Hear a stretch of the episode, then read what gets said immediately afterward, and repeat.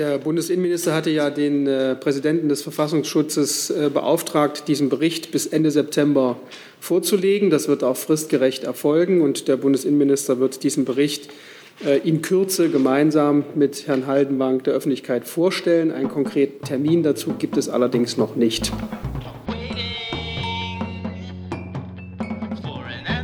Guten Tag, liebe Kolleginnen und Kollegen. Herzlich willkommen in der Bundespressekonferenz. Herzlich willkommen der stellvertretenden Regierungssprecherin Martina Fietz und den Sprecherinnen und Sprechern der Ministerien.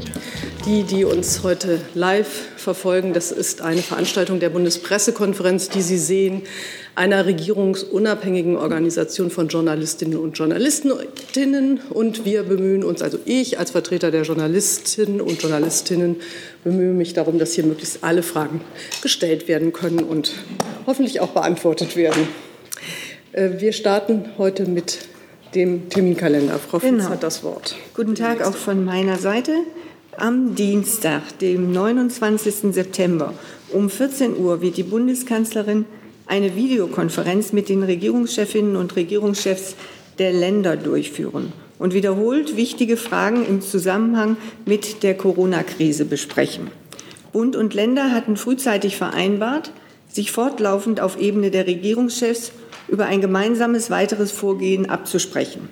Im Anschluss an die Videokonferenz findet eine Presseunterrichtung mit Ministerpräsident Söder und dem ersten Bürgermeister Tschentscher statt. Über die Details informieren wir Sie dann noch genau.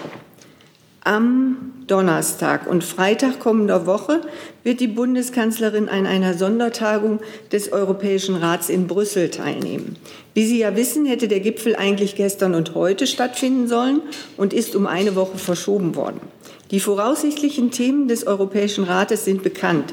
Äh, Staatssekretär Seibert hatte sie Ihnen bereits vor einer Woche hier im Saal genannt. Wenn nachher Bedarf bestehen sollte, würde ich noch mal darauf gerne eingehen. Und dann kommt noch ein Termin am Ende nächster Woche. Am Samstag, dem 3. Oktober, wird die Bundeskanzlerin an den offiziellen Feierlichkeiten zum Tag der deutschen Einheit in Potsdam teilnehmen. Wir miteinander heißt das Motto, unter das Brandenburg als Gastgeberland die diesjährigen Feierlichkeiten gestellt hat. Der offizielle Teil beginnt am 3. Oktober um 9.45 Uhr an der Propsteikirche St. Peter und Paul. Dort begrüßt der Bundesratspräsident Dietmar Woike die Verfassungsorgane des Bundes. Anschließend erfolgt das traditionelle Familienfoto der Verfassungsorgane. Um 10 Uhr nimmt die Bundeskanzlerin am ökumenischen Gottesdienst in der Propsteikirche St. Peter und Paul teil. Ab 12 findet dann der offizielle Festakt zum Tag der deutschen Einheit mit den Reden des Bundespräsidenten und des Bundesratspräsidenten in der Metropolishalle statt. Im Anschluss, ca. 13.15 Uhr, erfolgt der Eintrag in das Goldene Buch der Landeshauptstadt Potsdam, ebenfalls in der Metropolishalle. Zugleich möchte ich Sie informieren und auch noch herzlich einladen zur Ausstellung der Bundesregierung auf der Einheitsexpo in Potsdam.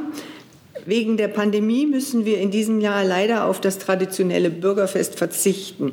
Das Land Brandenburg hatte unter dem Motto 30 Jahre, 30 Tage die Einheitsexpo in Potsdam gestartet. Seit dem 5. September präsentieren sich 30 Tage lang die Bundesländer, Verfassungsorgane sowie die Kommission 30 Jahre friedliche Revolution und deutsche Einheit. Die Bundesregierung ist dort mit einer Multimedia-Installation zu den aktuellen Themen vertreten.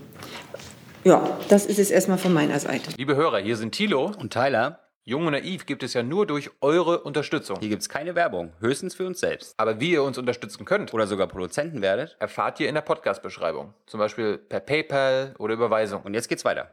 Vielen Dank, Frau Fietz. Es gibt noch weitere Ankündigungen. Ich würde aber jetzt erstmal das Thema Corona äh, und das Treffen aufrufen. Dann ähm, und vergesse Sie auch nicht. Dann halten wir das ein bisschen thematisch zusammen. Herr Blank hat dazu eine Frage. Frau Fietz, könnten Sie ein bisschen was sagen, äh, vielleicht auch ähm, Herr Kautz, zu den Schwerpunkten der Bundesregierung für das Treffen mit den Ministerpräsidenten? Also wie üblich, Herr Blank, können wir äh, den, einem solchen Treffen nicht vorgreifen. Aber es geht natürlich um die aktuellen Fragen, die sich im Zusammenhang mit der Corona-Pandemie stellen. Herr Kautz, können Sie ein bisschen weiterhelfen noch? Das ist erstmal ein Treffen der Ministerpräsidenten mit der Bundeskanzlerin. Dem habe ich nichts hinzuzufügen, was Frau Fietz Darf ich noch eine Zusatzfrage äh, stellen? Frau Fietz, am Sonntagnachmittag gibt es ein Treffen der Kanzlerin mit ähm, Ministern. Können Sie dazu ein paar Details sagen? Sind das ähm, ausgewählte Minister? Sind das vielleicht nur Unionsminister? Und um was wird es da gehen? Dazu kann ich Ihnen keine Informationen liefern. Können Sie das Gespräch am Nachmittag, Sonntagnachmittag bestätigen? Ähm, wenn, es das, wenn das möglich ist, werden wir das tun, ja. Äh, Es, ja. es handelt sich um ein, ein internes Gespräch und wie Sie wissen, berichten wir über solche Gespräche nicht. Jetzt wäre Herr Kautz noch gefragt. Ich hatte. Achso, Entschuldigung. Ähm, so, jetzt habe ich noch, ich würde jetzt bei Corona bleiben. Da habe ich Herrn Neuhan noch äh, und Herrn Wiederwald, der, Wald, der zu Reisen und Herrn Jessen habe ich auch gesehen, aber der hat sich erst danach gemeldet. Deshalb geht es jetzt der Reihe nach. Herr Neuhan. Ups. So. Frau Fietz, nochmal die Frage, mit welcher Erwartungshaltung geht die Kanzlerin in das Gespräch mit den Ministerpräsidenten am Dienstag? Und wenn Sie jetzt gerade auf die Frage von Herrn Blank gesagt haben, dass Sie das interne Gespräch, Gespräch nicht kommentieren, heißt aber, dass Sie es eigentlich bestätigen, oder?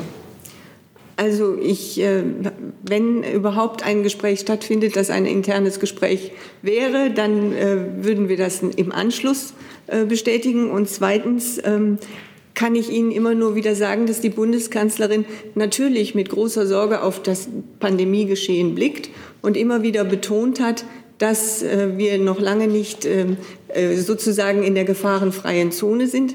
Sie hat es auch immer wieder als Herausforderung für die Demokratie bezeichnet, was an Maßnahmen zur Bekämpfung der äh, Corona-Pandemie notwendig ist. Und vor diesem ganzen Hintergrund stellen sich natürlich eine Reihe von Fragen, die dann alle in der kommenden Woche behandelt werden. Dann geht es mit Herrn Wiederwald weiter. Äh, Meine Frage richtet sich vermutlich vor allem in Richtung äh, Auswärtiges Amt, eventuell auch an Sie, Herr Kautz. Es geht äh, um das Thema ähm, Reisewarnungen und wie diese nun genau entstehen und wie differenziert sie sein sollen. Die Reiseverbände kritisieren ja, dass das relativ äh, undifferenziert geschehen würde, dass äh, zum Teil Regionen benannt würden, in denen so gut wie keine Corona-Fälle auftreten. Also da wird als Beispiel Lanzarote beispielsweise genannt. Oder äh, auch in Frankreich ist es Lyon und die darum liegende Auvergne. Also können Sie uns vielleicht da noch mal sagen, was halten Sie von dieser Kritik und wie genau und wie ausdifferenziert diese Reisewarnungen tatsächlich sein sollten? Ich kann Ihnen gerne noch mal erläutern, wie wir unsere Reisewarnungen, wie sie entstehen und wie die Beratungen sind zwischen den beteiligten Ressorts auch ähm, in der Bundesregierung. Unser wichtigstes Grundkriterium für die Aussprechung einer Reisewarnung ist die Frage 50 oder mehr Fälle pro 100.000 Einwohner in sieben Tagen.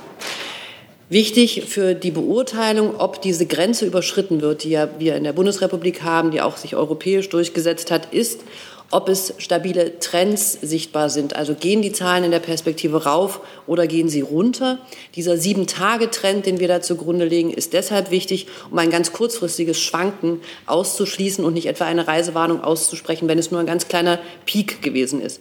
Deswegen betrachten wir die Zahl 50 oder mehr pro 100.000 in der Regel über eine Woche. Für die Beurteilung das ist auch die Beurteilung, die das RKI seiner Frage, ob es, als, äh, ob es ein Gebiet als Risikogebiet einstuft, zugrunde legt. Bei der Bewertung, ob dann eine Reisewarnung ausgesprochen wird, ist das Gesamtbild der Umstände vor Ort ähm, entscheidend. Auch ist entscheidend, ähm, welche Maßnahmen in dem äh, entsprechenden Land getroffen werden, wie es damit umgeht und wie wir eben auf diesen Sieben-Tage-Trend blicken. Welche Zahlen legen wir zugrunde? Das sind nicht irgendwelche Zahlen und die suchen wir uns auch nicht aus, sondern wir schauen auf die Zahlen des European Center of Disease Control und auf die Zahlen der WHO. Dort sind die Zahlen veröffentlicht und mit diesen Zahlen, die dort offiziell für alle einsehbar sind, arbeiten wir und ähm, legen das zugrunde für unsere Entscheidung. Wir verfolgen im Moment einen Ansatz der möglichen Regionalisierung. Das heißt, ähm, um ähm, wirklich nur Reisewarnungen auszusprechen, dort, wo sie aus unserer Sicht hin müssen, weil dieser Sieben-Tage-Trend konstant negativ ist, ähm, konzentrieren wir uns auch darauf, einzelne Regionen oder Gespannschaften oder Oblasten, das sind so die Bezeichnungen, oder Kantone ähm, in den Blick zu nehmen und nicht pauschal ganze Länder ähm, mit einer Reisewarnung zu versehen, wenn es auch nur einzelne Regionen betrifft. Und diese Regionalisierung ähm, haben wir in einer Reihe von europäischen Ländern im Moment. Wie Sie auch sehen, ähm, beobachten wir die grundsätzliches, äh, die grundsätzliche Steigerung der Infektionszahlen in Europa mit Sorge. Und wir mussten ja auch in den vergangenen Tagen und Wochen ähm, weitere Reisewarnungen aussprechen. Warum? Weil die Zahlen der WHO und des ähm, Centers for European Disease Control so sind, weil das RKI ähm, diese Gebiete als Risikogebiet eingestuft hat und ähm, beobachten natürlich die Lage mit dem ähm, Gesundheitsministerium auch und mit anderen beteiligten Ministerien stetig weiter.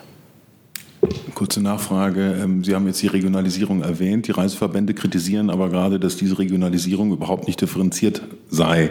Also ich habe jetzt gerade ja schon Beispiele genannt. Es wird auch noch das Beispiel äh, Österreich, Vorarlberg genannt. Das Kleinwalsertal hat ähm, wohl sehr, sehr wenige Fälle, Vorarlberg relativ viele. Trotzdem wird darauf kein Bezug genommen. Also ich, mir liegt nichts daran, jetzt Ping-Pong in Kritik zu spielen. Wir schauen auf öffentlich verfügbare Zahlen für einzelne Regionen. Und das sind die Größen der Bezirke, die auch eingemeldet werden. Dort schauen wir auf die WHO und auf die europäischen Zahlen und richten uns danach aus. Sie haben noch was zu ergänzen? Ja, sehr gerne. Ich habe Ihnen noch einen Termin unterschlagen. Und zwar äh, findet in der kommenden Woche am Mittwoch ja kein Kabinett statt wegen der Beratungen des Bundestages zum Bundeshaushalt. Im Rahmen der Generaldebatte am Mittwoch äh, wird die Kanzlerin ab 9 Uhr im Bundestag eine Rede halten. So viel noch zu den Terminen. Und dann kann ich Ihnen noch sagen zu dem Sonntag, ähm, dass äh, zu Ihrer Frage zum Sonntag. Die Bundeskanzlerin steht mit Ministern und Ministerinnen immer wieder im regelmäßigen Austausch und das in den verschiedensten Konstellationen. Das ist Regierungsalltag intern und dazu nehmen wir aber grundsätzlich nicht Stellung. Möchten Sie, Herr Blank, noch mal nachfragen dazu? Nö, okay. Dann sind wir wieder beim Thema Corona und Herr Jessen hat das Wort. Ja, Frage an Herrn Kautz. Äh, zu den möglichen Kollateralschäden der Krisenbewältigung gehört ja, dass ich glaube 40 Millionen Einwegmasken äh, in Deutschland eingelagert sind von Importeuren, die einer Ausschreibung äh, ihres Ministeriums gefolgt waren. Und äh, seit Wochen oder Monaten werden diese Masken nicht äh, abgenommen und auch nicht bezahlt. Ähm, die Argumentation Ihres Hauses, glaube ich, die seien äh, mangelhaft. Die Importeure bestreiten das. Wie ist da der Stand der Verhandlungen? Besteht eine Perspektive, dass in Zeiten, wo Masken ja dann doch wieder benötigt werden, es zu einer sinnvollen Einigung kommt? Sie wissen vielleicht, Herr Jessen, und vielleicht ist das auch Ausgangspunkt Ihrer Frage, dass heute im, äh, in Bonn am Landgericht ein, ein Verfahren anhängig ist. Dazu möchte ich mich eigentlich konkret nicht äußern. Ähm, es geht äh, darum, dass äh, wir sagen, die Qualität dieser Masken, dieser Masken ist nicht gegeben, weswegen wir diese Lieferung zurückgewiesen haben. Darüber gibt es äh, Gespräche mit den Lieferanten.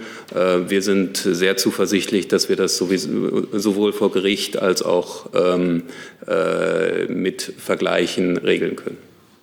Nachfrage, äh, diese Misere, wenn man so sagen darf, ist ja auch deswegen entstanden, weil der Ausschreibungsmodus, den Ihr Haus gewählt hat, einer war, der keine Limitierung der zu liefernden Maskenzahl vorsah, sondern den Anbietern das Recht gab, alles, was ihr bringt, äh, nehmen wir ab. Das sieht jetzt so aus, als wenn Sie hier sozusagen, indem Sie sagen, nee, nee, nee, mangelhaft, äh, einen künstlichen Stopp, ich sage mal einen Ausweg für Helden suchen, um das nicht abnehmen und bezahlen zu müssen. Das ist Ihre Interpretation. Das Wesen eines Open-House-Verfahrens ist, wie der Name schon sagt, dass es offen ist. Ähm, außerdem sind da Qualitätskriterien, Lieferkriterien, Zeitkriterien genannt ähm, so dass wir äh, nach klaren Kriterien auch beurteilt haben, äh, ist die Qualität äh, gegeben, sind die Waren rechtzeitig geliefert worden. Ganz, ganz viele von den Lieferanten sind direkt wieder abgesprungen, ohne uns ähm, die Masken zu liefern. Herr Neuhan, auch nochmal zu den Masken? Herr Kautz, zu dem Open-House-Verfahren, würde sich das BMG auch äh, jetzt äh, bei einer erneuten äh, Bestellung wieder für ein solches Verfahren entscheiden oder war die Entscheidung damals auch aus heutiger Sicht richtig für dieses Verfahren? Und die zweite Frage, viele der Kläger vermuten, dass BMG wolle sich ähm, der Bezahlung entziehen, weil es einfach zu viele Masken bestellt hat. Was sagen Sie auf diese Unterstellung? Die Unterstellung ist falsch und die Entscheidung damals war richtig. Herr Jung auch dazu? Aber die Frage war ja gerade, ob Sie es heute auch noch so machen würden oder ändern Sie was an den Das ist eine hypothetische Verfahren? Frage, Herr Jung. Ja, es wird ja vielleicht nochmal Also ich meine, die Fall Lage, sein, dass Sie was bestellen Nein, müssen. Na, Moment, Moment. Die Lage ist ja eine ganz andere Darf heute. ich mal eben an die ähm, armen Protokollanten erinnern, die das alles mitschreiben müssen? die Rahmenbedingungen sind ja ganz andere als, als damals. Wir sind jetzt in einer Phase, wo wir ähm, äh, die Produktion in Deutschland angeregt haben, wo wir genug Masken haben. Ähm, ein Open-House-Verfahren ist ein Verfahren, das man wählt in einer Situation, wo der Markt sehr, sehr eng ist, sehr umkämpft ist und man einen Anreiz schafft, um schnell an solche Masken zu kommen. Das ist damals gelungen. Ähm, Und deshalb stellt sich momentan diese Frage, würden wir nochmal ein Open-House-Verfahren machen, stellt sich so nicht. Könnten Sie kurz sagen, wie die Qualität überprüft wurde? Macht das der Zoll? Das haben wir hier mehrfach schon gesagt. Wir haben verschiedene ähm, Testverfahren. Wir haben äh, mit, mit dem TÜV äh, äh, haben wir ein Testverfahren aufgesetzt, sowohl in China selber als auch hier. Ähm, es wird die Durchlässigkeit der, der Masken geprüft, ähm, die, äh, äh, die Filtrationsfähigkeit der Masken. Und äh, bei manchen Masken, die, ähm, die wir beanstandet haben, war die einfach nur halb, halb so gut, wie sie sein musste. Und die können wir natürlich nicht annehmen. Ich meine, Sie müssen sich ganz konkret vorstellen, eine Pflegekraft äh, setzt darauf, sie kriegt eine Maske, die funktioniert, sie äh, pflegt einen Pflegebedürftigen und nachher stellt sich raus, sie wird angesteckt, weil diese Maske nicht funktioniert. Das können wir nicht machen. Also wir müssen, wenn wir Steuergeld einsetzen, müssen wir A auf Qualität achten und B ist es uns auch wichtig, dass die Leute, denen wir die Masken zur Verfügung stellen, auch geschützt werden. Ich habe jetzt keine äh, Fragen mehr zum Thema Corona. Das sehe ich richtig. Jetzt habe ich auf der Terminliste noch den EU-Rat und die deutsche Einheit, die Generaldebatte im Bundestag und dann hat Frau Adebar das Wort für eine Ankündigung und dann noch das BMU, Herr Haufe. Vielen Dank. Ich möchte Ihnen gerne ankündigen, dass Außenminister Maas heute die äh, ein Treffen der Allianz für den Multilateralismus ähm, abhalten wird und dazu gemeinsam mit seinem französischen ähm, Kollegen einlädt zu einem virtuellen Treffen. Heute Nachmittag werden an dem Treffen circa 50 Außenministerinnen und Außenminister teilnehmen und es wird um vier Themen gehen. Gesundheit, Klima, Digitalisierung und Gleichstellung. Die Allianz für den Multilateralismus ist ähm, ein Forum, was ähm, äh, wir mit anderen Staaten ins Leben gerufen haben, um eine regelbasierte internationale Ordnung zu verteidigen und auszubauen und auch, wo es nötig ist, ähm, Reformideen beizusteuern. Das Ganze findet im Rahmen der Generalversammlungswoche der Vereinten Nationen in New York statt und das Treffen der über 50 Außenminister virtuell heute beginnt um 16 Uhr. Sie können das auf der Internetseite der Allianz auch live verfolgen. Herr Blank hatte sich dazu gemeldet? Nee, das war, anderes Thema. ach so, Entschuldigung, dann äh, war das ein Irrtum. Hat jemand dazu noch Fragen? Herr, Ho Herr Jung? Wer sind denn da die prominenten Vertreter? Sind die Amerikaner dabei, Chinesen, Brasilianer, Israelis? Also es sind dabei, also wer, wer dann heute wirklich dabei ist, geben wir danach raus. Wir erwarten Außenminister unter anderem aus Frankreich, Indien, Kenia, Südkorea und Mexiko. Das sind so die, die ich jetzt hier auf der Pfanne habe, aber geben wir gerne noch, reichen wir nach. Wurden die Amerikaner, die Chinesen eingeladen? Auch das ähm, müsste ich Ihnen genau nachreichen. Die Allianz, vielleicht grundsätzlich gesagt, ähm, richtet sich ja an Staaten, ähm, äh, mit denen wir seit zwei Jahren mittlerweile zusammenarbeiten, mit denen wir ähm, schon einiges an Projekten gestemmt haben und in der multilateralen Zusammenarbeit uns wirkliche Fortschritte erhoffen. Das sind immer wechselnde Formate, auch ähm, zwischen den einzelnen Projekten. Insofern ist der eine mal dabei, der andere nicht. Es gibt auch eine Core Group. Wie sich das heute genau zusammensetzt, muss ich nachreichen. Dazu sehe ich keine weiteren Fragen. Herr Haufe, äh,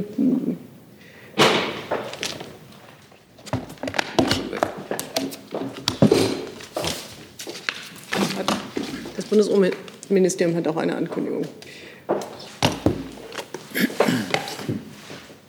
Ja, ich würde Ihnen gerne noch eine Ankündigung machen im Rahmen der äh, deutschen EU-Ratspräsidentschaft. Äh, nächste Woche am 30. September und 1. Oktober werden sich die Umweltministerinnen und Umweltminister der Europäischen Union hier zu ihrem informellen ähm, Treffen äh, einfinden, hier in Berlin. Es wird eine hybride Konferenz sein, also sowohl Teilnahme per Videokonferenz als auch Teilnahme vor Ort der Minister und Ministerinnen. Das Ganze findet ja unmittelbar im Anschluss an den UN-Gipfel zur biologischen Vielfalt statt, der ja ab Montag ähm, in New York auch im virtuellen, auf virtuellem ähm, Level tagt. Und äh, deswegen spielt auch die biologische Vielfalt, der Verlust an Naturregionen und Artenvielfalt in der Europäischen Union eine wichtige Rolle. Gleichzeitig geht es natürlich um das äh, europäische Klimaschutzziel, das europäische Klimagesetz. Und ähm, die Folgenabschätzung, die die Kommission vorgelegt hat, die wird dort auch erstmals unter den Minister und Ministerinnen diskutiert werden. Am Donnerstag, dann also am 1. Oktober 14 Uhr, gibt es die Pressekonferenz dann mit der Bundesumweltministerin und ich denke auch ähm, einem der äh, Kommissare der Europäischen äh, Union. Ähm, der Umweltkommissar Sinkiewicz wird äh, sehr wahrscheinlich mit dabei sein. Ähm, das ist auch eine PK, die sowohl eben virtuell stattfindet, aber auch mit äh, auch Journalisten vor Ort zulässt. Außerdem verweise ich noch auf den Doorstep um 8 Uhr am 30. September. Dieser findet rein virtuell statt, aber er ist auch so konzipiert, dass Sie dort auch virtuell Ihre Fragen stellen können, direkt äh, während des Doorsteps an die Minister und Ministerinnen. So viel zu dieser Terminansage. Gibt es zu diesem Treffen eine Frage? Dann vielen Dank für die Information. Und ähm, jetzt geht es mal weiter in Ägypten, damit der arme Herr Tufukni ja nicht immer am Ende erst dran kommt. So, weil ich die Runde immer so mache. Frau Adebar, in Ägypten kam es gestern zu Antiregierungsprotesten. Gibt es da schon eine Stellungnahme von Ihrem Haus? Muss ich Ihnen nachreichen. Wollen Sie Ihre Gaza-Frage auch noch gleich anschließen? Sind Sie schon das Mikro haben? Ja. Ähm, Frau Adebar, äh, der Bundesaußenminister hat gestern in einer Videokonferenz mit seinem französischen, äh, jordanischen und ägyptischen Amtskollegen wiederholt für eine Zwei-Staaten-Lösung ausgesprochen und unter anderem auch einen lebensfähigen palästinensischen Staat. Nun sagen ja viele Experten, UN-Experten, dass die Situation in Gaza speziell nicht mehr lebensfähig ist für die Palästinenser. Ähm, würde die Bundesregierung sich für eine Aufhebung der israelischen Blockade auf Gaza äh, aussprechen? Die Bundesregierung, Entschuldigung, ähm, setzt sich dafür, setzt sich unter anderem für eine Verbesserung der Lebensbedingungen in Gaza und der Menschen ein. Ich glaube, das ist ein humanitäres Anliegen, äh, was wir haben. Und ähm, wir setzen uns grundsätzlich dafür ein, dass ähm, es für die Palästinenser und das ähm, ist mit Ihnen zu besprechen und auch von Ihnen darzulegen, einen solchen Staat gibt, wie Sie ihn gerade beschrieben haben. Und für die ähm, Frage, wie man da am besten hinkommt, das hat der Bundesaußenminister auch oft gesagt, braucht es auch direkte Gespräche zwischen den Parteien und eine verhandelte Lösung. Und dieses Ergebnis wäre dann ähm, auch zugrunde zu legen für ähm, das Ergebnis, was wir alle wollen, nämlich dass eine Zweitstaatenlösung realisiert werden kann. Das heißt, Sie sind explizit momentan gegen eine Aufhebung der Blockade. Ich habe Ihre Wortwahl jetzt nicht aufgegriffen. Wir sind dafür, die Lebensbedingungen der Menschen in Gaza zu verbessern und wir sind dafür, ähm, uns auf den Weg zu einer Zwei-Staaten-Lösung zu begeben. Herr Warwick dazu. Müssen wir erstmal hier gucken. Gaza gilt ja völkerrechtlich nach wie vor als von Israel besetzt. Setzt sich denn die Bundesregierung auch für ein Ende der Besatzung Gazas ein? Ich glaube, ich habe zum Thema Gaza jetzt eine Antwort gegeben und möchte es bei der belassen. Äh, das haben Sie dem Kollegen von Al Jazeera, aber meine Frage war ja, ob die Bundesregierung Maßnahmen, Initiativen ergreift gegen die Besatzung Gazas durch Israel. Das ist eine Frage zur Position der Bundesregierung zu Gaza und ich glaube, das habe ich grundsätzlich beantwortet. Gut, weitere Fragen sehe ich zu dem Thema nicht. Dann hatte ich mehrere Interessensbekundungen zum Thema MAD. Äh, Herr Keller war, glaube ich, der Erste, den ich dazu gesprochen habe. Bitte schön. Ähm, genau, ein fliegender Wechsel nochmal.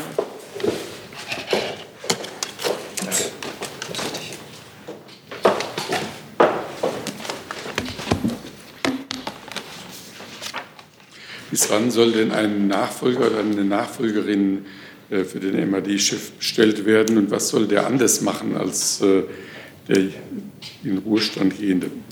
Ähm, einen Termin kann ich Ihnen naturgemäß hier nicht nennen. Die Ministerin hat sich der Frage natürlich angenommen und wird es in sorgfältiger Erwägung möglichst schnell natürlich entscheiden. Denn ganz klar ist auch, dass ähm, das Bundesamt für den Militärischen Abschirmdienst noch weitere Wege zu gehen hat. Ich kann hier gerne noch mal aufnehmen, was bisher geschehen ist. Wir haben da auch schon an dieser Stelle öfter darüber gesprochen. Das Barmat wurde 2017 beginnend konsequent modernisiert und weiterentwickelt. Es hat sich für Netzwerkanalysen deutlich verbessert aufgestellt und seine Zusammenarbeit mit den anderen Sicherheitsbehörden deutlich intensiviert und verbessert. Ähm, und ähm, Herr Gramm steht eben für diesen seit etwa Oktober 2017 eingeleiteten Reformprozess, hat diesen erfolgreich begleitet. Aber wir alle wissen, dass das ähm, in Großorganisationen das Veränderungsmanagement, wenn es dann über einen so langen Zeitraum erfolgt, auch immer wieder neue Impulse benötigt und die Finanzministerin und der Präsident des MAD sind sich in dieser Frage einig, dass auch ein personeller Wechsel ein solcher Impuls sein kann. Und ähm, entsprechend wird es dann im Oktober dieses Jahres zu einem Wechsel an der Spitze des Bundesamts für den militärischen Abschirmdienst äh, kommen. Ein neuer Impuls ist das Ziel. Herr Decker. Ähm können Sie noch mal sagen, was konkret den Ausschlag jetzt gegeben hat für die Ablösung von Herrn Gramm? Äh, es äh, erweckt ja doch den Eindruck, als sei das sozusagen äh, schon auch aus einer Verärgerung über einen konkreten Sachverhalt jetzt ähm, ähm, so gekommen, weil sonst hätte man ja auch warten können, bis, bis man sozusagen Nachfolger dann gleich aus dem Hut zaubern kann. Äh, so wirkt das ja alles doch etwas, etwas, ja, etwas unsouverän. Äh, ähm, so, das ist das eine. Äh, in dem Zusammenhang habe ich noch eine Frage an, an Alter, weil es ja doch in einem, in einem thematischen Zusammenhang steht. Der Lagebericht zum Rechtsextremismus in den Sicherheitsbehörden. Wann konkret ist mit dem zu rechnen in der kommenden Woche und in welcher Art und Weise wird der der Öffentlichkeit bekannt gemacht?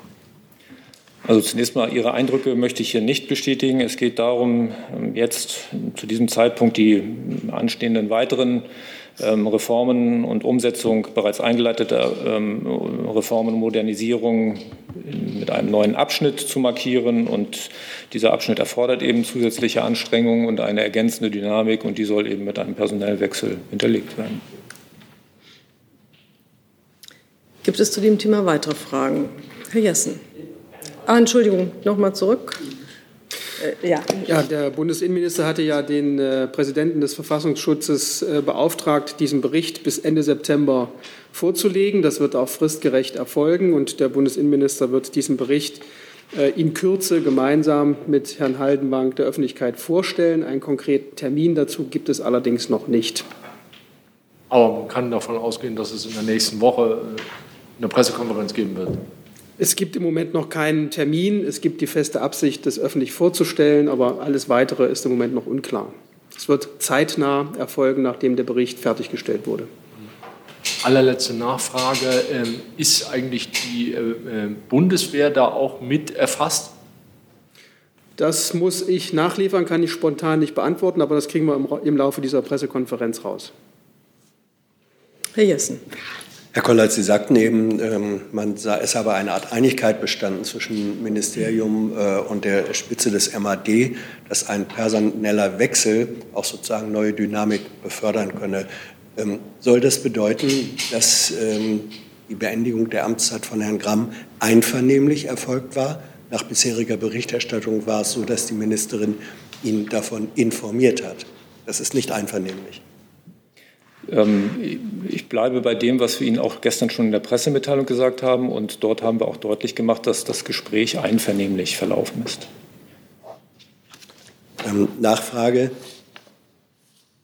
Bedeutet einvernehmlich, dass tatsächlich eine gemeinsame Vereinbarung getroffen wurde zwischen Ministerin und Herrn Amm über den Wechsel oder wurde er darüber informiert, dass äh, ein Wechsel stattfinden wird. Einvernehmen setzt eigentlich sozusagen gemeinsame Beschlussfassung voraus, möglicherweise. Man hat Einvernehmen erzielt, dass es einen personellen Wechsel braucht. Weitere Fragen sehe ich dazu nicht. Herr Küster, auch zu dem Thema? Entschuldigung, dann habe ich da auf dem Zettel das nicht mehr richtig zugeordnet. Also ja. auch, auch MAD, Sie hatten ja den weiteren Reformprozess angesprochen. Es äh, gibt ja offenbar auch Pläne, den MAD personell aufzustocken, auch um Sicherheitsüberprüfungen effizienter durchführen zu können. Ähm, können Sie das A bestätigen und uns einen Zeitraum nennen, wie schnell das passieren soll? Nein, das wäre an dieser Stelle verfrüht. Ähm, vor einiger Zeit hatte ich schon darauf aufmerksam gemacht, dass wir die Zusammenarbeit deutlich verbessern mit anderen Sicherheitsbehörden. Das bedeutet natürlich auch eine entsprechende Hinterlegung. Wir haben Vereinbarungen dazu getroffen, aber weitere konkrete Schritte kann ich Ihnen an dieser Stelle noch nicht öffentlich benennen. Können wir das Thema verlassen? Das scheint mir der Fall zu sein.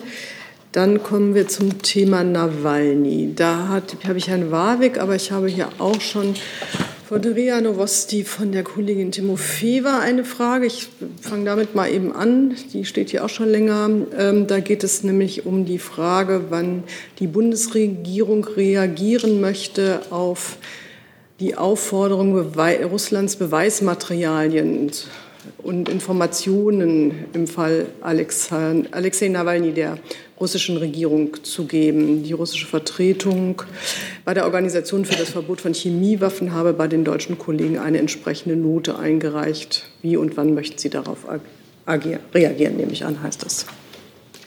An wen soll die Frage gehen? Die geht an äh, Frau Fietz, an Sie und das Auswärtige Amt und in dem Fall Frau Adebar. Ähm, also ich kann Ihnen an dieser Stelle bestätigen, dass die deutsche Vertretung bei der OVCW gestern eine russische Note zum Fall der Vergiftung Alexei Nawalnys erhalten hat. Sie wird diese Note gemäß den einschlägigen Bestimmungen des Chemiewaffenübereinkommens, die dafür eine Zehn-Tagesfrist vorsehen, beantworten. Aber lassen Sie mich noch mal wiederholen, was wir hier bereits in der Vergangenheit mehrfach gesagt haben. Schon jetzt verfügt Russland über, alle Not, über alles Notwendige, um Selbstermittlungen durchführen zu können. Zudem haben Untersuchungen des Speziallabors der Bundeswehr den zweifelsfreien Nachweis eines chemischen Nervenkampfstoffes der Novichok-Gruppe erbracht. Die Analyse eigener Proben durch Speziallabore in Frankreich und Schweden bestätigen den deutschen Nachweis. Auch die OVCW hat Proben genommen. Ich kann vielleicht noch ergänzen zum Thema OVCW, dass ähm, wir dort das Verfahren ja nach Artikel 8, 38e eingeleitet haben und damit die technische Unterstützung der OVCW angefordert haben. Warum haben wir die OVCW eingeschaltet? Weil sie die zuständige internationale Organisation ist und es sich hier um einen internationalen und keinen bilateralen Fall hattet, handelt. Denn die Nutzung des chemischen Nervenkampfstoffes ist eine Verletzung des CWÜ. Ähm, es heißt, es gibt eben verschiedene Verfahren in der OVCW. Wir haben den Weg nach ähm, Artikel 8 gewählt, weil es kein bilaterales Verfahren sein soll, sondern weil es ein internationales Verfahren ist. Und im Übrigen würde zum Beispiel auch Russland der Weg freistehen, ja auch dieses Verfahren zu ähm, begehen. Am 2. September, also auch unmittelbar nach dem Nachweis und nach den Sachen, die ähm, äh, und in Ergänzung zu den Sachen, die Frau Fietz gesagt hat, haben wir Russland auch über unsere Haltung schon in Kenntnis gesetzt. Und wie schon gesagt, werden wir die eingegangene Note jetzt CWÜ-konform beantworten. Herr Warwick. Ähm, mich würde interessieren, wieso angesichts der hohen Kontaminität von Novichok die Bundesregierung bzw. die Bundesrepublik bisher darauf verzichtet hat, die engen Begleiter von Herrn Nawalny und insbesondere auch das Ärzte- und Pilotenteam von dem Charterflug von Omsk nach Berlin auf Novichok zu testen. Frage ging an Frau Fietz und vielleicht als Vertreter indirekt des Bundeswehrlabors an Herrn Kollatz. Ja. Ich kann Ihnen dazu keine Angaben machen, ähm, denn es besteht überhaupt keine Notwendigkeit, jetzt in diesem Verfahren andere Schritte einzuleiten als die, die eingeleitet worden sind. Zur Beteiligung der Bundeswehr an dem ganzen Verfahren gibt es keine neuen Fakten hinzuzufügen.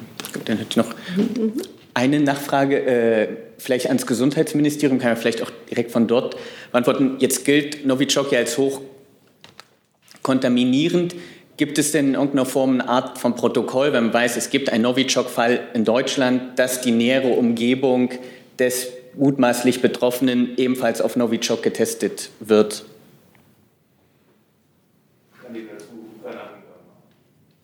Wenn ich vielleicht noch was sagen darf, ich denke, die Frage, wer wann wie untersucht wird und worauf, ist eine Frage, die Ärzte zu klären haben und die sie sicher klären würden und, äh, oder getan haben. Und ich denke, Herr Nawalny war ja in den Händen der Charité. Ähm, äh, in einem ähm, hochgradig erfahrenen und hervorragenden Ärzteteam unterwegs. Insofern ist die Frage, wer ärztlich wie betreut wird, keine Frage, die hier die Ministerien beantworten könnten, wäre meine Einschätzung. Ja, Moment, ich muss jetzt, weil ich habe jetzt ein Saalmikrofon an, dann muss ich erst mal wieder zurück, wenn Sie noch was fragen möchten. Ja, vielleicht äh, noch mal zum grundsätzlichen Verständnis. Wie erklären denn zum Beispiel die Ärzte des Bundeslabors die Tatsache, dass es außer Herrn Nawalny keine einzige bekannte Person mit Symptomen gibt, trotz der bereits erwähnten hohen Kontaminität des Nervenkampfstoffs. Ähm, Beteiligung der Bundeswehr an dem Sachverhalt gibt keine neue Sachlage. Ähm, äh, Sie fragen jetzt, wie die Ärzte das erklären. Die, aber Sie fragen die Bundesregierung. Nein, aber die Bundesregierung hat ja entsprechende Vorwürfe formuliert und daraus ergeben sich natürlich aber auch gewisse Fragen für atypische Symptome bei dem mutmaßlich Ich wollte nur Betroffenen. sicherstellen, dass Sie in der Und das wollte ich einmal nur wissen, ob das auch die Bundesregierung erfasst. Sie haben jetzt von Vorwürfen gesprochen. Ich weiß nicht, welche Sie meinen. Auskunft zu Gesundheitsdaten geben, denke ich, die Ärzte. Ähm, Und derjenige, der vergiftet wurde, war ja nun mal Herr Nawalny. Aber ansonsten ist das, glaube ich, eine Frage, die Sie an Ärzte oder Kliniken richten müssten. Die unterliegen, wie das Gesundheitsministerium beigesteuert hat, unter Umständen oder sicherlich der Schweigepflicht. Das ist keine Frage, die von dieser Bank hier oben beantwortet werden kann. Okay, Herr Jessen noch dazu? Ja, äh, da ja nun das Team Nawalny selbst mitgeteilt hat, äh, er halte sich in Deutschland auf, ähm, gilt für die Bundesregierung Herr Nawalny als eine potenziell gefährdete äh, Person. Gibt es für ihn Maßnahmen ähm, der, des Sicherheitsschutzes, des Personenschutzes im engeren oder weiteren Sinne? Ich glaube, die Frage hatte Herr Seibert am Mittwoch schon. Genau. Herr Seibert hat am Mittwoch dazu gesagt, dass Sie dazu die Berliner Polizei zunächst befragen müssten. Das lässt den Rückschluss zu, dass Herr Nawalny äh, sich in Berlin aufhält. Und naja, was soll man sonst wählen? Also das lässt überhaupt keine Rückschlüsse zu, sondern Sie können dort erfahren, was ähm, die Berliner Polizei, die ja zuletzt die äh, Sicherheit für Herrn Nawalny äh, übernommen hat, äh, dazu zu sagen hat. Es bedeutet, dass im Moment niemand anderes als die Berliner Polizei Ansprechpartner wäre, wenn es um Schutzmaßnahmen für Herrn Nawalny geht, richtig? Ihre Schlussfolgerung teile ich nicht. Also, dann? Ja, wenn wir die Berliner Polizei fragen sollen und niemand anders sonst, welche Schlussfolgerung soll man dann daraus ziehen? wenn Sie wissen möchten, wie es um die Sicherheitsmaßnahmen für Herrn Nawalny steht, dann ist die Berliner Polizei Ihr Ansprechpartner. So, Ähm, äh, auch dazu. Darf ich, darf ich Ja. dazu noch mal eine Ergänzung machen? Ähm, vielleicht allgemeiner Form. Äh, eine Sicherheitsbehörde, die den Schutz von Personen ernst nimmt, äh, würde öffentlich keine Auskunft darüber geben, ob und gegebenenfalls welche Maßnahmen erforderlich sind und durchgeführt werden. Insofern äh, kann ich mir kaum vorstellen, selbst wenn Sie die Polizei Berlin fragen würden, dass Sie da eine inhaltliche Auskunft bekämen. Das ist einfach nicht üblich. Herr Ja, Jessen hat darauf allerletzte. nochmal eine Nachfrage. Deswegen, deswegen war eine meiner Eingangsfragen ja, ob aus Sicht äh, der Bundesregierung Herr Nawalny als eine potenziell schutzbedürftige Person gesehen wird. Das ist in sehr abstrakter Form gefragt, ohne dass Sie jetzt konkret sagen müssten, was da im Einzelnen unternommen wird. Das können nur die zuständigen Behörden einschätzen und dann ziehen sie die Schlussfolgerung daraus und entscheiden darüber, ob Maßnahmen erforderlich sind oder nicht. Und sie geben gleichwohl darüber keine öffentliche Auskunft. Herr Warwick hatte sich noch mal Äh, gemeldet. noch eine Nachfrage. Gestern in einem Pressegespräch, Jaka Bisil der Organisator des Charterflugs nach Deutschland für Herrn Nawalny, erklärt, dass ihm gegenüber Ärzte geäußert hätten, dass sie es für sehr wahrscheinlich halten, dass die Vergiftung erst im Flugzeug, also im Inlandsflug nach Moskau, erfolgte aufgrund der sehr kurzen Wirkzeit von Novichok zwischen 30, 30 Sekunden und zwei Minuten. Da würde ich sagen, teilt die Bundesregierung diese Einschätzung oder wurde in Gesprächen der Bundesregierung mit Fachärzten und Geheimdiensten auch diese, sagen wir mal, jetzt dritte Theorie gegenüber der Bundesregierung geäußert? Also ich kenne diese Äußerungen nicht und kann sie nicht bewerten. Und ich denke, alle Fragen, die in diesem Zusammenhang gestellt worden sind, sind in der Vergangenheit hier hinreichend beantwortet worden. Gut.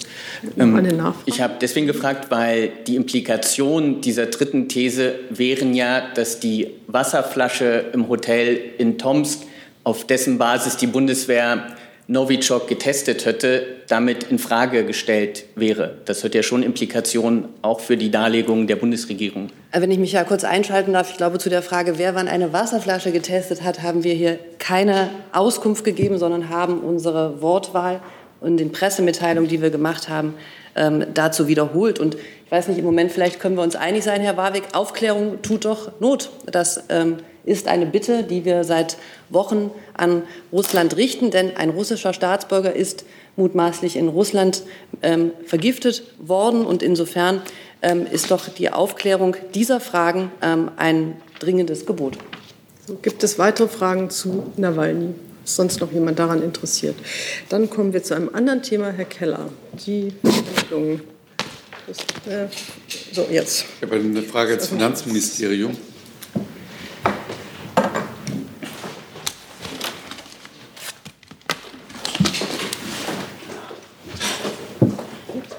So, Entschuldigung. Ähm, Herr, Herr Alter hat nur eine Nachlieferung. Ich dachte, das war schon die Nachlieferung, nein, nein, aber das da war, das ein, war ein Missverständnis. Äh, äh, wollen Sie noch mal kurz einhalten, die Luft anhalten? Herr das geht Alter. relativ schnell. Dankeschön. Herr Decker hatte gefragt, äh, welche Informationen der Bericht enthalten wird, äh, der äh, von dem, vom Präsidenten des Bundesamtes für Verfassungsschutz vorgelegt wird. Der Bericht wird Informationen zu sämtlichen Sicherheitsbehörden des Bundes und der Länder enthalten. Korrekt.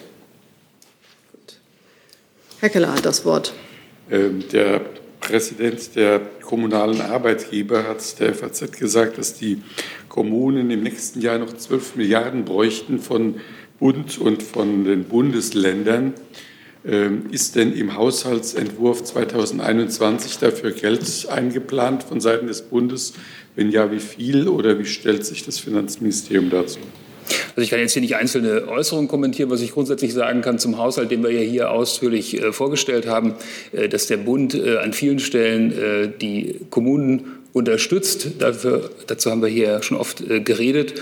Ähm, und wie gesagt, ansonsten kann ich hier Äußerungen nicht kommentieren, weil ich sie nicht kenne.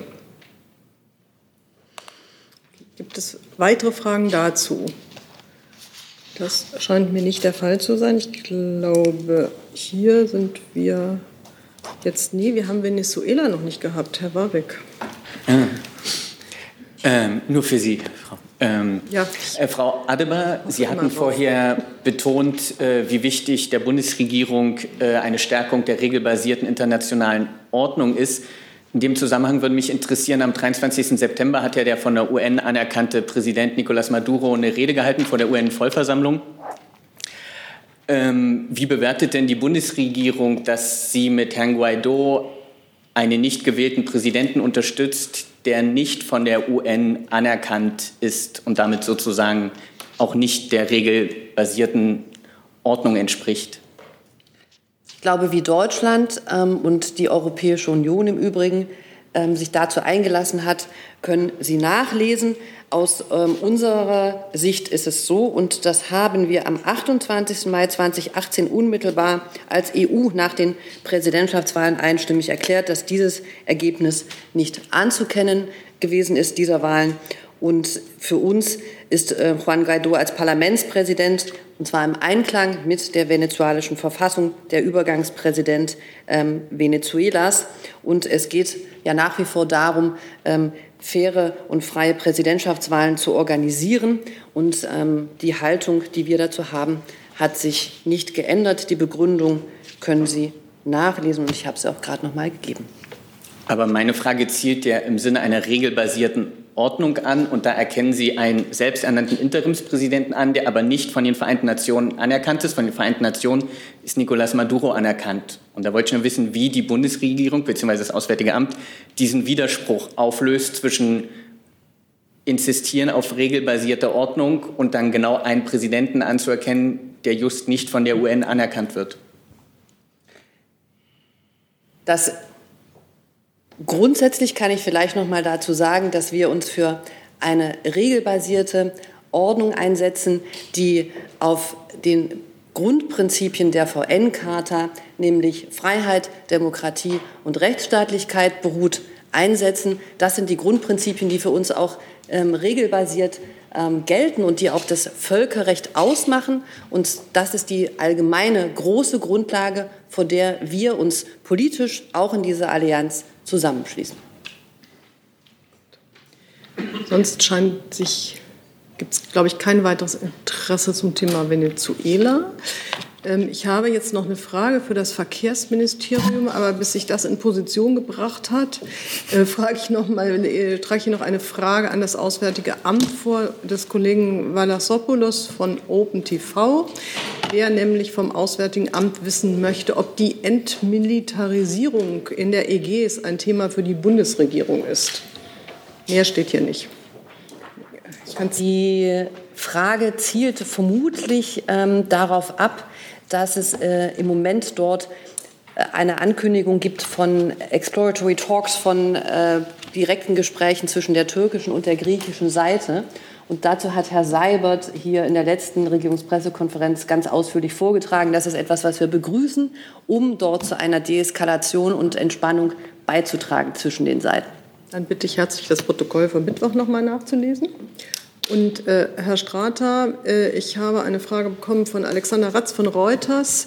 Da geht es äh, um Klimaschutz und Luftverkehr. Deutschland soll Plänen des Umweltministeriums zufolge erstmals Fluggesellschaften zum Tanken von CO2-freiem Treibstoff verpflichten. Was sagt Minister Scheuer zu diesen Plänen?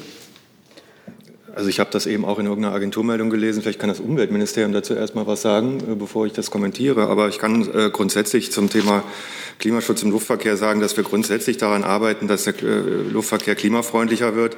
Hier geht es uns vor allen Dingen darum, dass wir auf alternative Kraftstoffe setzen, synthetische Kraftstoffe, regenerative Kraftstoffe. Ähm, das ist ein Ziel, wo wir auch die Forschung unterstützen. Das haben wir auch mit allen Beteiligten der Luftverkehrswirtschaft schon mehrfach so besprochen. Das werden wir auch weiterhin tun. Und ähm, nur so viel zum grundsätzlichen Ziel. Aber ähm, das andere kann dann vielleicht der Kollege erklären. Wer ist denn so nett und gibt mal einen Platz frei? Dankeschön.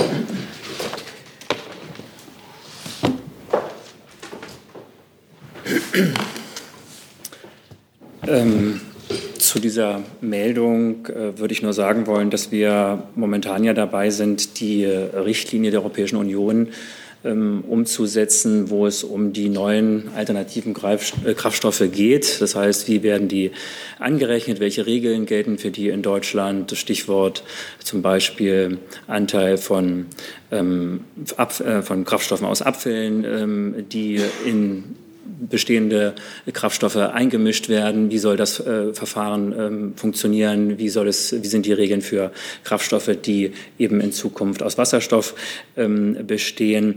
Das sind alles Dinge, die wir jetzt in Deutschland umsetzen wollen. Dafür hat, hat, die, hat das Bundesumweltministerium einen Vorschlag gemacht, der jetzt in der Verbändeanhörung ist. Und ähm, darin ist eben auch ein Vorschlag vorgesehen, der sagt, dass die ähm, Treibstoffe, die ähm, die Flugzeuge benutzen sollen, eben eine ähm, solche ja, Klimakomponente mit haben sollen. Und das ist, wie gesagt, momentan aber eben Diskussionsstand und äh, Teil eines Referentenentwurfs, der jetzt in der Bundesregierung eben abgestimmt wird. Gut. Dazu sehe ich keine weiteren Fragen. Dann habe ich einen Blank mit einem neuen Thema. Ja, eine kurze Frage ans Außenministerium und äh, Entschuldigung, und äh, das Wirtschaftsministerium haben denn äh, die beiden Herren Minister schon einen neuen Test gemacht, einen Corona-Test. Wie ist der ausgefallen und wie lange müssen die beiden denn in Quarantäne bleiben noch oder wie lange werden sie in Quarantäne bleiben? Der Außenminister hat bisher einen Test gemacht, der ist negativ. Ich kann Ihnen jetzt aus dem Hut nicht sagen, wann der zweite erfolgt. Das ähm, wird nach amtsärztlichem Notwendigkeit oder Festlegung erfolgen. Die äh, Quarantäne des Außenministers wird bis zum 4. Oktober gehen. Ja, genau. Ähm, ich kann mich da anschließen im Grunde. Der Minister hat sich ja ähm, vorsorglich in häusliche Quarantäne begeben und hat auch an dem Tag selber ähm, das direkt abends über Twitter auch mitgeteilt und hat dort auch gesagt, dass er heute vor einer Woche ähm, einen Test gemacht hatte. Das war im Vorfeld des informellen Handelsministerrats. Dieser Test ist ähm, negativ gewesen. Jetzt hat es dort ähm, auf dem Handelsministerrat eben den Vorfall gegeben, dass der Mitarbeiter eines ähm, Ministers auf Corona positiv getestet wurde. Daraufhin ist der Minister, in, ähm, Minister Altmaier in Quarantäne gegangen. Und ähm, jetzt machen wir das genauso, wie Frau Adebart es eben auch für Herrn Maas beschrieben hat, nämlich dass wir dort mit dem Gesundheitsamt im Austausch sind und dann natürlich alle notwendigen Maßnahmen ergreifen, ähm, die jetzt anstehen. Und dazu gehören natürlich auch weitere Testungen. Aber ein Ergebnis kann ich jetzt noch nicht mitteilen. Das würden wir dann tun, wenn es hier Neuigkeiten gibt. Hat es denn schon einen weiteren Test gegeben? Wie gesagt, also wir würden dann informieren, wenn es Neuigkeiten zu ähm, naja, aber Sie könnten ja sagen, dass es einen weiteren Test gegeben hat. Das ist ja jetzt nicht so. Ich habe das gesagt, was ich jetzt aktuell dazu sagen kann. Und äh, gibt es so einen ähnlich ähm, genauen Termin wie beim Außenminister, dass man sagt, also er ist bis zum so und so vielen Oktober dann? Einen Termin haben wir noch nicht, nein. Gut. Äh, Herr Neuhahn dazu und dann Herr Keller. Ja, an Sie, Entschuldigung, an Sie beide die Frage, welche persönlichen Treffen eventuell auch hochrangig wurden denn bisher aufgrund dieser Quarantäne abgesagt? Der Außenminister hat am Mittwoch nicht am Kabinett teilgenommen, weil da die Frage in der Prüfung war. Abgesagt worden, nein, umgewandelt worden in einen Videotermin war die gestrige Konferenz des Außenministers mit dem ägyptischen, dem französischen und dem jordanischen ähm, Außenminister. Und das äh, Event zum Multilateralismus sollte heute, wird ganz regulär stattfinden, weil es ohnehin als Video geplant war. Und von sonstigen äh, Terminen kann ich hier ähm, im Moment nicht berichten. Also falls Termine abgesagt wurden, die ähm, wir auch bekannt gegeben hätten, dann würde ich das nochmal nachreichen. Also jetzt habe ich dazu keine Informationen, aber ähm, der Minister führt auf jeden Fall seine Amtsgeschäfte von zu Hause fort und das ist ja heutzutage ähm, üblich und das funktioniert alles ähm, sehr gut. gut. Herr Keller. Der Wirtschaftsminister war aber am Mittwoch noch im Kabinett, nehme ich an. Äh, gibt es denn Überlegungen innerhalb der Bundesregierung, dass man äh, mit der Teilnahme von Ministern an der Kabinettssitzung irgendetwas ändert? Also dazu kann ich was sagen. Ähm, das Bundeskabinett tragt grundsätzlich unter Einhaltung der Hygiene- und Abstandsregeln, die darauf abzielen, dass auch im Falle der Teilnahme einer Person, die sich später als äh, Corona-positiv herausstellt, eine Quarantäne anderer oder gar aller Teilnehmer nicht erforderlich machen. Ähm, dies wäre im konkreten Einzelfall, der sich derzeit nicht gibt, ergibt, äh, jeweils fachlich zu beurteilen. Herr Jessen, war das dazu oder ein anderes Thema? Gibt es dazu jetzt noch Fragen? Das scheint mir nicht. Und Herr Neuhan, das war das, was, wozu Sie sich gemeldet hatten. Dann hat Herr Jessen das Wort. Danke. Ja, es ist eine Frage an äh, Herrn Alter. Das BMI ist ja äh, nicht nur Ministerium für Inneres, Bau und Heimat, sondern mittlerweile ein bisschen auch Ministerium für die Durchführung von Studien zum inneren Zustand der Republik. Können Sie uns da ein Update geben? Äh, wie ist der Stand der Dinge? Sie sprechen da ja mit verschiedenen Stakeholdern, Institutionen welche Studien von wem mit welchem Fokus durchgeführt werden sollen. Wie ist da der Stand äh, Ihrer Diskussion? Ja, der Bundesinnenminister hat ja am vergangenen Wochenende sich in einem Interview dazu geäußert ähm, und äh, deutlich zum Ausdruck gebracht, dass bei uns im Haus derzeit Überlegungen angestellt werden, auf der Grundlage der bisherigen Ergebnisse. Man muss ja auch zur Kenntnis nehmen, dass es zu diesem Thema schon einiges an, an Vorarbeit auch gibt, was bekannt ist aus unterschiedlicher Richtung. Ähm, und derzeit werden eben Überlegungen angestellt, welche Informationen in welchem Umfang äh, und äh, in welchen Bereichen notwendig sein könnten, um das Bild noch besser zu schärfen, als es bislang der Fall ist. Ähm, wir hatten vorhin schon mal den Hinweis darauf, dass äh, jetzt in Kürze zunächst einmal damit zu rechnen ist, dass der Bericht zu den Sicherheitsbehörden vorgelegt und auch der Öffentlichkeit vorgestellt werden wird. Äh, nichtsdestotrotz finden parallel eben die Arbeiten statt, die auch aus der Sitzung des letzten äh, aus der letzten Sitzung des Kabinettausschusses zur Bekämpfung von Rechtsextremismus, Rassismus und Antisemitismus resultieren. Ich erinnere daran, da gab es ja eine Anhörung von Migrantenverbänden, die ihre Perspektive geschildert haben. Und da sind nochmals wichtige Impulse auch äh, ausgesandt worden, die in diese Überlegungen äh, mit einfließen. Ähm, es gibt keinen konkreten Zeitplan, den ich hier an dieser Stelle schon bekannt geben kann. Es gibt einen Zeitplan für die nächste Sitzung des Kabinettsausschusses. Äh, das soll Ende Oktober stattfinden. Und darüber hinaus kann ich im Moment konkret noch nichts dazu sagen. Nachfrage. Ähm, können wir also davon ausgehen, dass das äh, BMI in diese Sitzung des Kabinettsausschusses ähm, einen Vorschlag einbringen wird äh, über Struktur und dann möglicherweise Zeitplan einer solchen Studie. Ähm, und äh, halten Sie es für sinnvoll, wenn für solche Studien auch externe Expertise wissenschaftlicher Art äh, zugrunde gelegt wird, beziehungsweise äh, dort federführend verantwortlich durchgeführt wird von externen ähm, Gutachtern? Also zum ersten Teil der Frage, die Ausschussarbeit lebt ja davon, dass die Dinge sich weiterentwickeln. Äh, insofern können wir davon ausgehen, dass äh, die nächste Sitzung sich sozusagen mit dem nächsten Schritt beschäftigen wird. Wie der konkret aussieht, das kann ich im Moment noch nicht äh, sagen. Und zum zweiten Teil Ihrer Frage, das ist eben auch Teil der Überlegung, welche Informationen in welchen Bereichen braucht man und wer kann sie am validesten erheben und dafür Sorge tragen, dass man mit ihnen auch konkrete Ansätze bilden kann. Das ist im Moment noch nicht klar und es wäre zu früh dazu, jetzt konkret Stellung zu nehmen. Herr Neuhan. Ja, Alter, jetzt ist ja der Innenminister vermutlich äh, erstmal bis nächsten September noch im Amt oder bis eine neue Bundesregierung gewählt worden ist. Ich weiß, ob er, ob er ihr angehören wird. Deswegen die Frage, wird es in diese Studie wohl noch in seiner Amtszeit erstmal begonnen und dann auch ver veröffentlicht werden? Ja, ich habe es versucht eben schon mal deutlich zu machen. Ich kann diese Frage im Moment nicht beantworten, weil wir, äh, äh also es gibt eine Auftragslage, es gibt äh, Prüfungen, die stattfinden. Es, äh, findet eine, es finden Überlegungen statt zum Umfang und zum Design weiterer Überlegungen. Aber wann es konkret dazu kommt, dass sozusagen Aufträge erteilt werden, das ist im Moment unklar.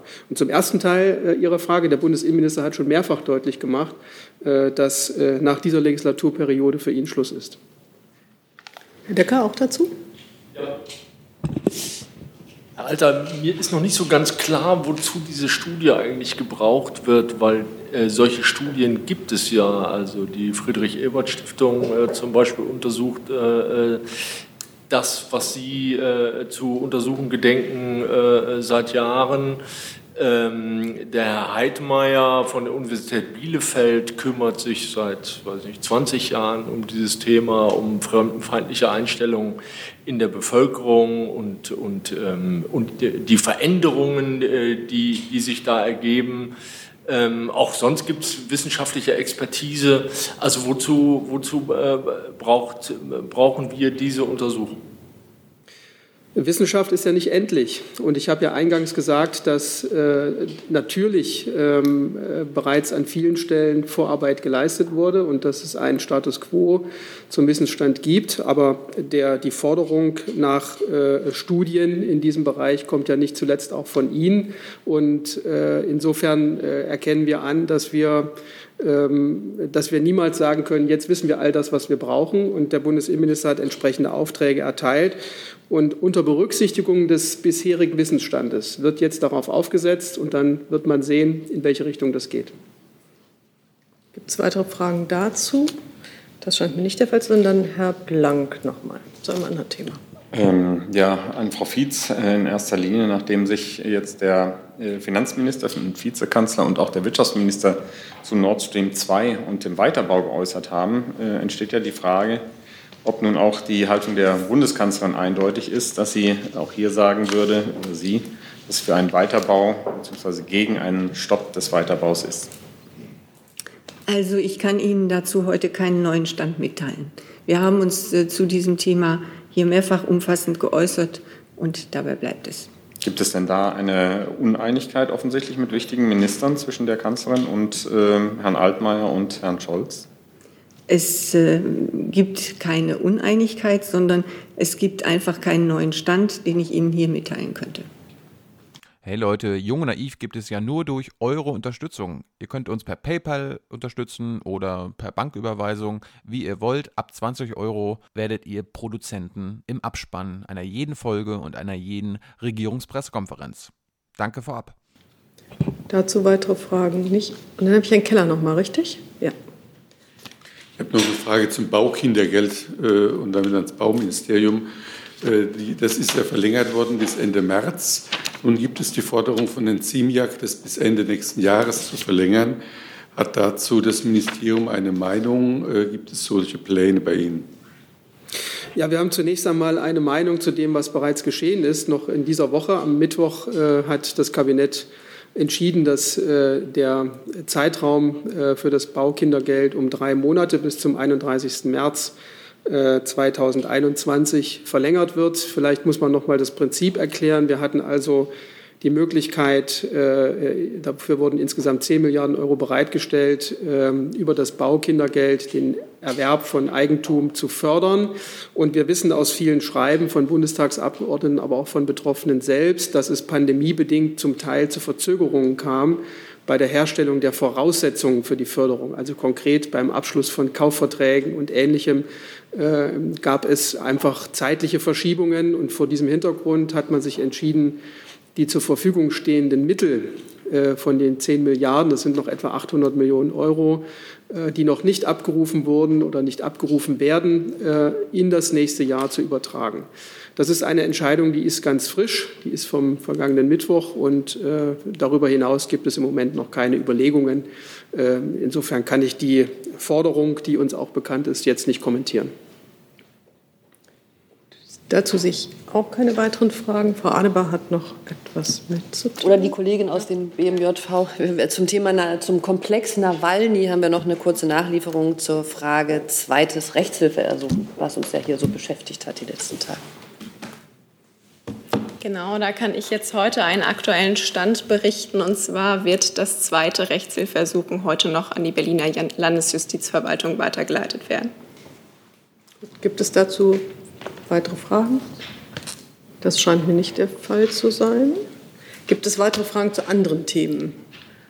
Das scheint mir auch nicht der Fall zu sein. Dann habe ich im Abspann heute noch den Gebärdendolmetscherinnen oder derinnen und dem Dolmetscher zu danken, die uns Phoenix zur Verfügung gestellt hat und uns damit bei der Live-Übertragung unterstützt. Vielen Dank. Das hatte ich eingangs nicht erwähnt. Das soll aber nicht vergessen sein.